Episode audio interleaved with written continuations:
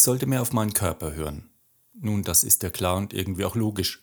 Doch wer ist denn dieser Ich, der da hören soll oder eben nicht hören will? Vermutlich der, der den Schmerz im Rücken immer wieder spürt und dann sagt, komm, stell dich nicht so an und beiß die Zähne zusammen, das tut doch nicht so weh und geht schon wieder vorbei. Und was heißt hier hören? Ich spreche ja einigermaßen gut Deutsch und Englisch, doch diese Sprachen sind hier natürlich nicht gemeint, wenn der Körper spricht, sondern die Körpersprache. Also, wenn ich wieder einmal verbissen reinschaue, wenn ich alles zum Kotzen finde, wenn mir die Galle überläuft und ich vor Ärger rot anlaufe, dann spricht mein Körper in seiner Sprache mit mir, weil ich wieder einmal nicht rechtzeitig auf ihn gehört habe, vielleicht gar nicht mit ihm in Kontakt bin. Dann lässt er mir durch den Schmerz sagen, hey Alter, mich gibt es auch noch und ohne mich macht das ganze Leben hier nicht sonderlich viel Spaß. Und wenn du dich nicht um mich kümmerst, also um dich selbst kümmerst, dann werde ich dich dazu zwingen, bevor es zu spät ist. Denn wer nicht hören will, muss fühlen. Sonst hörst du halt dem Arzt zu, dem Experten für Bandscheiben oder dem Spezialisten für Hüft-OPs. Vielleicht verstehst du ja diese Sprache. Herzlich willkommen zum Podcast Brain Food for Leaders, dein Podcast mit nützlichen und praxiserprobten Impulsen und Anregungen, um einen Schritt näher zu kommen an die beste Version deiner selbst. Schön, dass du da bist. Mein Name ist immer noch Thomas Geuss ich arbeite seit über 20 Jahren als Trainer, Coach und Präventologe. Unser emotionales Gehirn, das sogenannte limbische System, ist eine Ansammlung von komplizierten Strukturen in der Mitte des Gehirns, die den Hirnstamm wie einen Zaum, lateinisch Limbus, umgeben. Es erhält permanent Informationen aus allen Körperbereichen. Es kontrolliert unsere Atmung, unsere Herzfunktion, den Blutdruck. Es steuert die Hormonausschüttung reguliert unser Verdauungs- und Immunsystem, den Schlaf und unsere Libido. Seine Aufgabe ist es, diese vielfältigen Körperaktivitäten im Gleichgewicht zu halten. Dieser Zustand wird als Homöostase bezeichnet, also ein dynamisches Gleichgewicht, das uns am Leben erhält, unser Wohlbefinden reguliert und uns immer wieder in Balance bringt. Unser emotionales Gehirn ist sehr schlau und clever. Es verfügt über die angeborene Fähigkeit, immer wieder zur Harmonie und Wohlbefinden zu kommen und Selbstheilungskräfte in Gang zu setzen. Vergleichbar mit den Selbstheilungskräften unseres Körpers, etwa der Vernarbung einer Wunde oder der Überwindung einer Erkältung.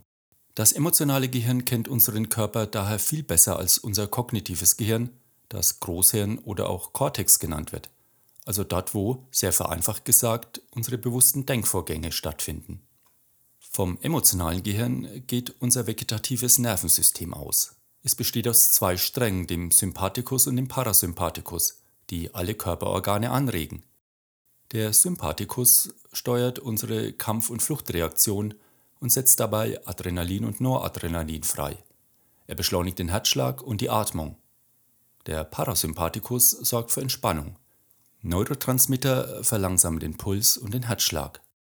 Das Ziel ist es, diese beiden Systeme, die Bremse und das Gaspedal, ständig im Gleichgewicht zu halten bzw. wieder ins Gleichgewicht zu bringen. So ist unser Körper das wichtigste Betätigungsfeld des emotionalen Gehirns. Gefühle spüren wir deshalb auch im Körper und nicht im Kopf. Mir steckt die Angst noch in den Knochen. Mir ist leicht ums Herz. Die Galle läuft mir über. Ich bin verbittert. Ich finde es zum Kotzen. Das schlägt mir auf den Magen. Ich kann es nicht mehr hören. Eine als ausweglos empfundene, kritische, konflikthafte Situation äußert sich deshalb auch in körperlichen Problemen. Symptome wie Niedergeschlagenheit, Bluthochdruck, Erkältungen, Herzkrankheiten, Magen-Darm-Beschwerden sind klassische Stresserkrankungen. Manche Forscher vertreten die Ansicht, dass nicht die emotionalen Gefühle als solches, sondern ihre Unterdrückung durch das Denken unser Herz und unsere Arterien belasten. Im Laufe eines Coachings stellt sich heraus, dass Paul mit dem Gedanken spielt, seinen gut bezahlten und attraktiven Job zu kündigen. Die Aufgaben machen ihm eigentlich Spaß. Doch sein Chef äußert sich oft geringschätzig und zynisch über ihn. Obwohl Paul schon länger in diesem aggressiven, toxischen Klima arbeitet, reagiert er doch nach wie vor sehr empfindlich und leidet unter den scharfen Äußerungen und übertriebenen kritischen Bemerkungen seines Chefs. Paul denkt schon seit längerem, dass sein Chef ihn auf dem Kicker hat und er in der Abteilung kein Bein mehr auf dem Boden bekommt. Zudem hat sich der Zynismus in der ganzen Abteilung breit gemacht, so dass Pauls Kollegen auch kühl und abweisend miteinander umgehen und beißende Kommentare übereinander abgeben. Neulich hatte Paul ein Treffen mit einem alten Studienkollegen, der ihn mit den Worten begrüßte, Du siehst aus, als hättest du Stress. Das war eine nette Umschreibung für Hey, du siehst gar nicht gut aus, geschafft, müde und fertig. Was ist los mit dir? Paul hat mir berichtet, dass er an Schlaflosigkeit, Herzklopfen, Rückenschmerzen leidet und bei ihm immer wieder mal Verdauungsprobleme auftreten. Die berufliche Situation beeinträchtigt auch zunehmend seine Beziehung zu seiner Frau und zu den Kindern. Er ist häufig gereizt, ungeduldig, kann nicht mehr zuhören, seine Konzentration lässt nach, er ist lustlos, wenn es darum geht, mit den Kindern zu spielen. Diese Symptome sind charakteristisch für eine Überforderung. Das kostet uns viel Energie. In einer solchen Situation ist die gängigste Reaktion, sich auf die äußeren Gegebenheiten zu konzentrieren. Wie bei Paul, der dann sagt, wenn ich nur meine Situation ändern könnte, hätte ich einen klareren Kopf und es ginge mir auch körperlich und emotional wieder besser. Gleichzeitig beißen wir die Zähne zusammen und warten auf das nächste Wochenende oder auf die Ferien und träumen von einer besseren Zeit danach. Alles wird schon in Ordnung kommen, wenn ich erst einmal das Projekt abgeschlossen habe, wenn ich die Stelle gewechselt habe, wenn die Kinder erst einmal aus dem Hause sind, wenn ich erst einmal in Rente bin und so weiter und so weiter. Leider läuft es nur selten so. Statt ständig zu versuchen, die äußeren Bedingungen passend zu machen, sollten wir uns darauf konzentrieren, unser Innenleben in Balance zu bringen. Sobald wir unser Innenleben unter Kontrolle haben, kann das, was aus der Außenwelt kommt, keine so massive Auswirkungen mehr auf uns haben.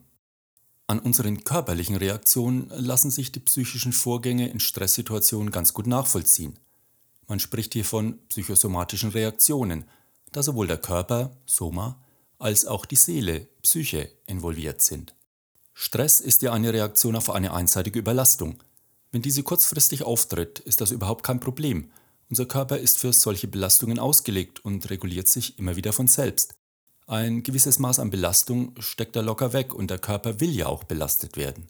So folgt nach einer Stressbelastung normalerweise automatisch eine Phase des Ausgleichs, in welchem sich unser Körper erholt.